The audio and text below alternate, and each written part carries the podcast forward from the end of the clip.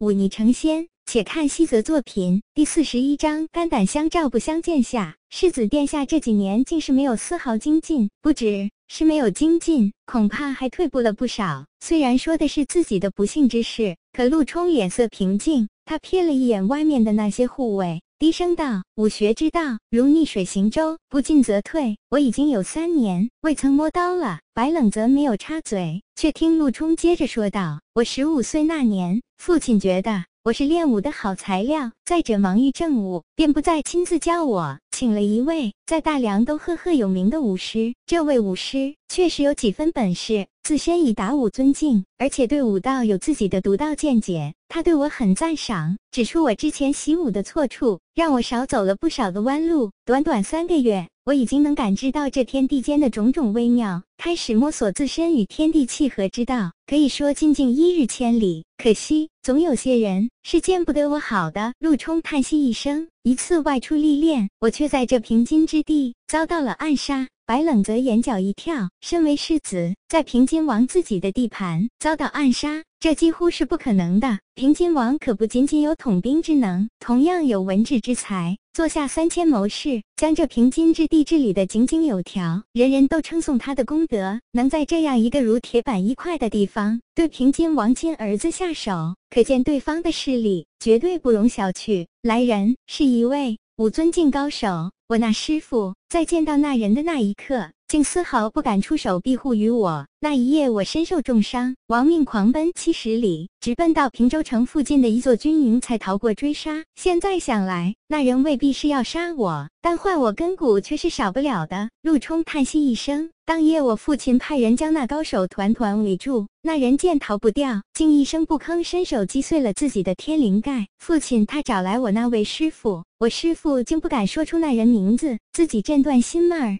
死好容易打听出那刺客出自南地，父亲他出平津不久，却在北原城外，却被那淮南王率人拦住。淮南王称那人是他指派，当着那么多人说对不起我父亲，愿自断一杯谢罪。父亲他当年原是淮南王的部下，淮南王也算对他有知遇之恩。不管他出于什么目的做出这等事，既然已经赔过不是，又自己砍下手臂谢罪。父亲他还能如何？只能咬碎牙齿往肚子里咽。第二日，那位皇帝就差人来传话，再不许我父亲过北原。白冷则叹息一声，原来那肝胆相照、不想见的混账话，竟是出自此处。这件事若说跟那位远在健康的皇帝没有关系，那才是见了鬼。能让淮南王做出这等下作之事，更不惜自断一辈。除了那高高在上的皇帝。还能有谁？正如你所说，生在这钟鸣鼎食之家，未必就是一件好事。权柄煊赫又如何？还不是要仰那人的鼻息而活？陆冲摇了摇头，侧身说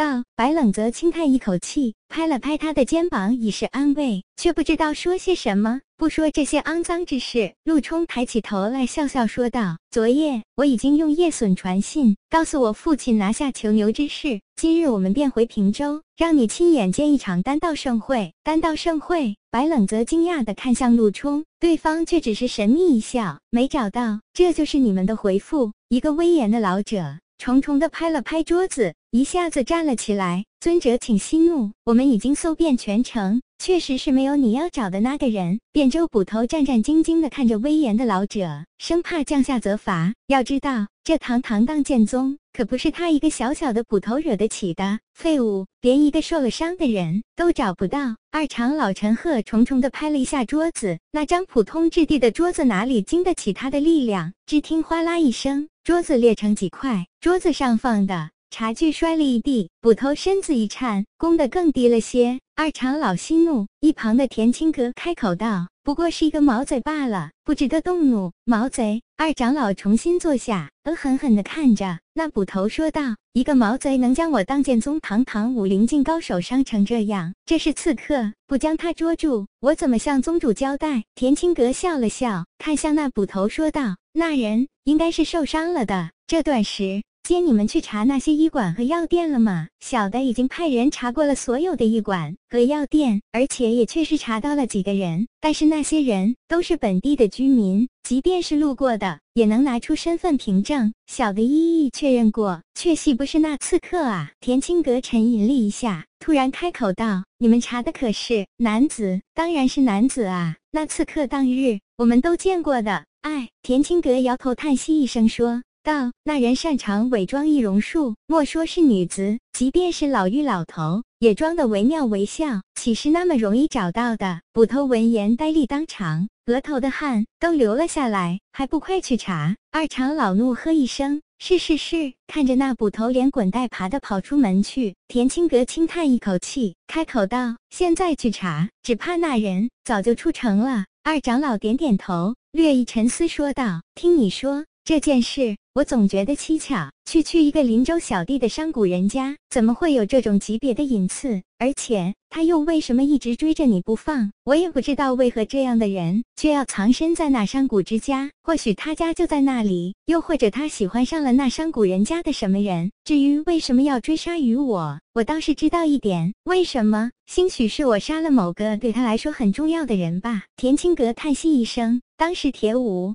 禅以李府的人要挟于我，我为了能杀死他，根本没有留手。那李府的人大多都是死于我手，难免会有误杀，除恶务尽。你做的本没有错，他是为了报仇，说起来一样没有错。田青阁叹息一声。想起当日那少年用剑指着自己，一脸认真的说是要杀死自己，不禁露出一抹苦笑。江湖仇杀本就不是看谁在理谁不在理，总之这件事不能就这么简简单单的了结。二长老站起身来，我派人去联系那两大杀手组织之人。那人既然有如此本事，想必不是出自伯刃，就是出自墓穴，总会查到蛛丝马迹的。田青阁站起身来，躬身相送，如此劳烦二长老了。